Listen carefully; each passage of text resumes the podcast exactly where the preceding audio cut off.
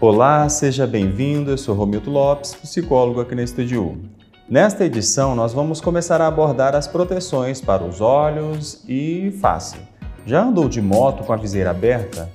E numa situação assim, já entrou algum inseto ou cisco em seus olhos? Não é horrível? Da mesma forma, no ambiente de trabalho também pode acontecer situação semelhante. E para evitar acidentes, existem as proteções oculares e faciais. Vamos conhecer um pouco mais. Cuidar dos olhos é um hábito que deve fazer parte da nossa vida.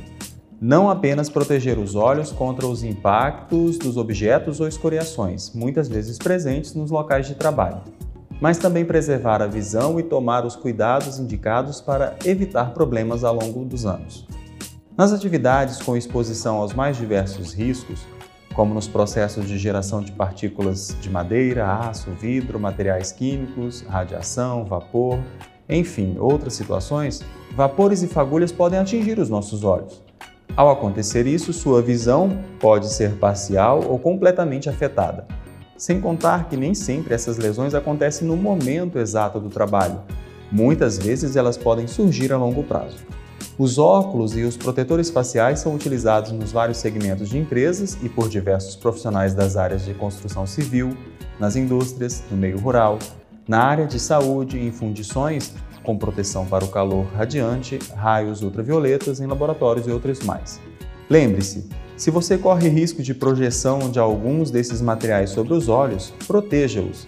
Basta um momento sem o equipamento para que os acidentes ou doenças aconteçam. É importante saber que existem diversos tipos de óculos e protetores faciais, sendo eles em lentes amarela, incolor, cinza e verde. Com tanta diversidade de lentes, bate aquela dúvida: qual dessas é a mais indicada para utilizar? Bem, vamos explicar um pouco. Amarelas garantem a qualidade na visão em locais de trabalho com baixa luminosidade, além de proteger os olhos contra os impactos de partículas volantes. Incolores utilizadas onde não há luminosidade intensa, pois irá prejudicar a visão do trabalhador.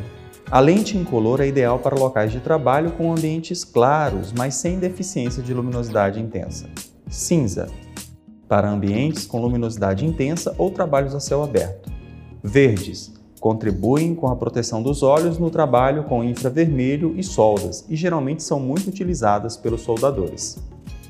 Além da classificação pelo tipo de lente, a NR6 estabelece os seguintes tipos de óculos de segurança: Óculos para proteção dos olhos contra impactos de partículas volantes, contra luminosidade intensa, contra radiação ultraviolante, contra radiação ultravioleta, contra radiação infravermelha. Para os protetores faciais, a NR6 coloca as seguintes proteções: protetor facial para proteção da face contra impactos de partículas volantes, contra radiação infravermelha, contra luminosidade intensa, contra riscos de origem térmica e contra radiação ultravioleta. Nos processos de solda, a norma ainda coloca à disposição o uso de máscaras faciais para atividade.